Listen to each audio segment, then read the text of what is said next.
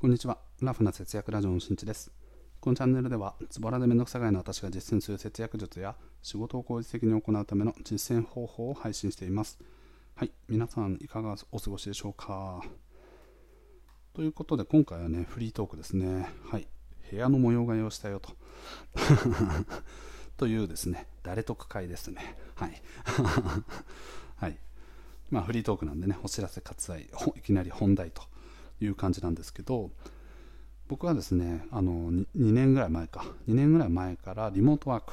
がね開始して基本的には在宅で家の中で、ね、仕事をしております。ずっとウェブの仕事をしているのでもともとねあのそんなリモート今更じゃないかという感じはありますがやっぱり、2年前とか2年 ,2 年前より以前ですねうん、2020年よりも前とかその頃ってやっぱりこうどの会社もリモートワークできるけどなんかオフィスに来てもらって仕事をするべきでしょみたいなそういう考え方があったのでずっとね会社で仕事をしておりました。でリモートワークになった時に自分の仕事部屋ねあ何にも設備が整ってないと、うん、もう完全にあのただの空き部屋みたいな感じになっていたので一度その在宅のためにいろいろと揃えていこうということで、まあ、特感でね作りました。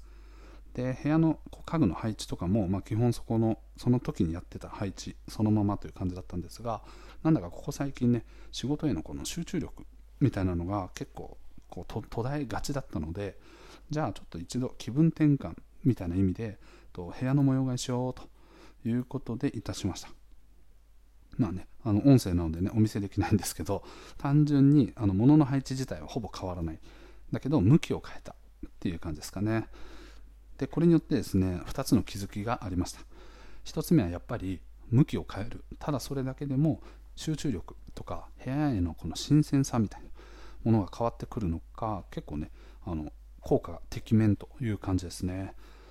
今までのその集中力の低さ、まあ多分ね、慣れて、その環境に慣れてしまっているみたいなことから、そういうことが起こってる、集中力が散漫になってるとかね、そういうことはあると思うんですけど、はい、あのその点は少しずつ改善を見せてきております。はい、やっぱり気分転換って大事だなということに気づかされました。これ1つ目の気づきですね。で2つ目の気づきはですね、部屋が狭くなりました。はい。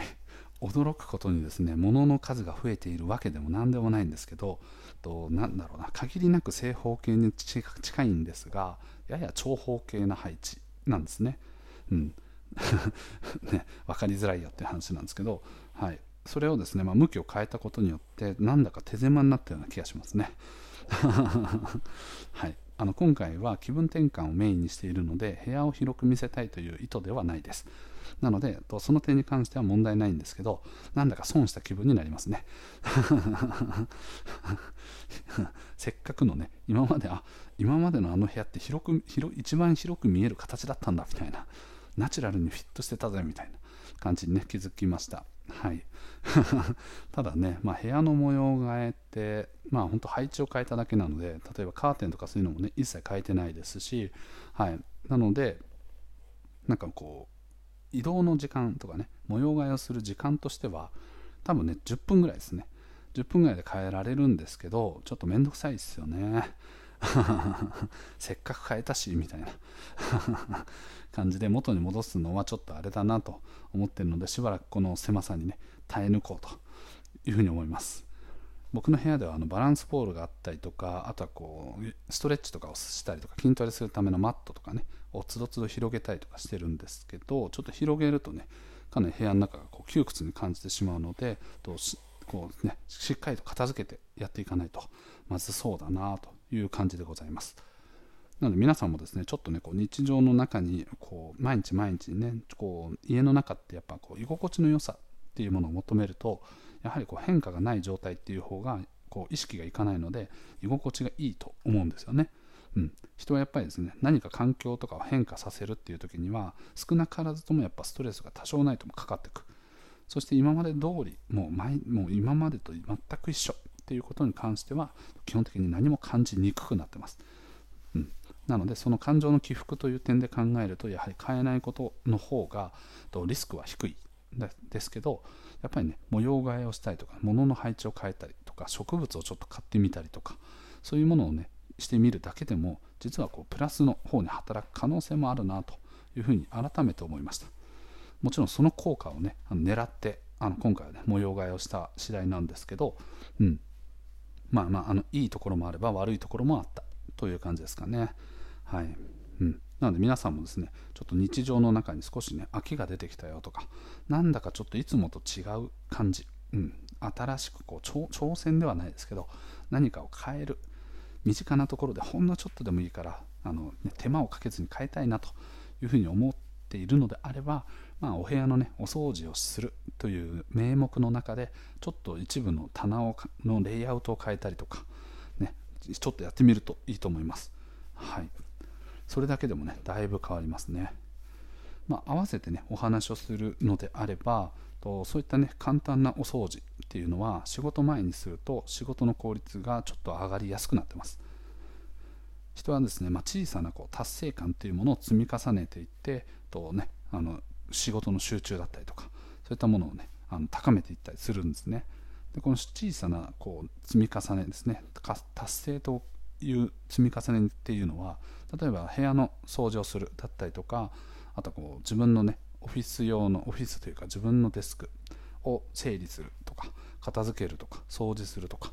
うん、なんかこうレイアウトをちょっと整えるとかそういったものでも一つのねこう完成というかね達成みたいなものにつながってくるのでまずね自分のこの身の回りを少しこう整理していくところから始めてみると意外とあの仕事に対してねいきなりこうガッと仕事に取り組むよりかは先に片付けをしてからよしやるぞという感じで取り組んでみると意外とあのね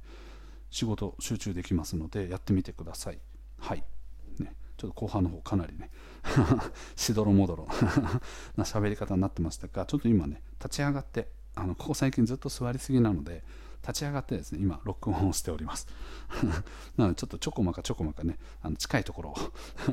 右にこうねあの腰を振ったりみたいな感じでやってるのでそっちに意識が行き過ぎて 何喋ってたっけみたいな感じのねはい。ね。これがまさにね集中力が散漫な状態という感じですね。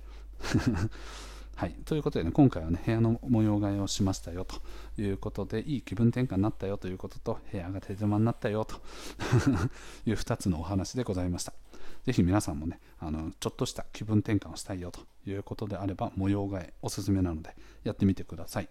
はい。ということで今回の配信は以上です。最後まで聞いてくれてありがとう。また聞いてね。バイバイ。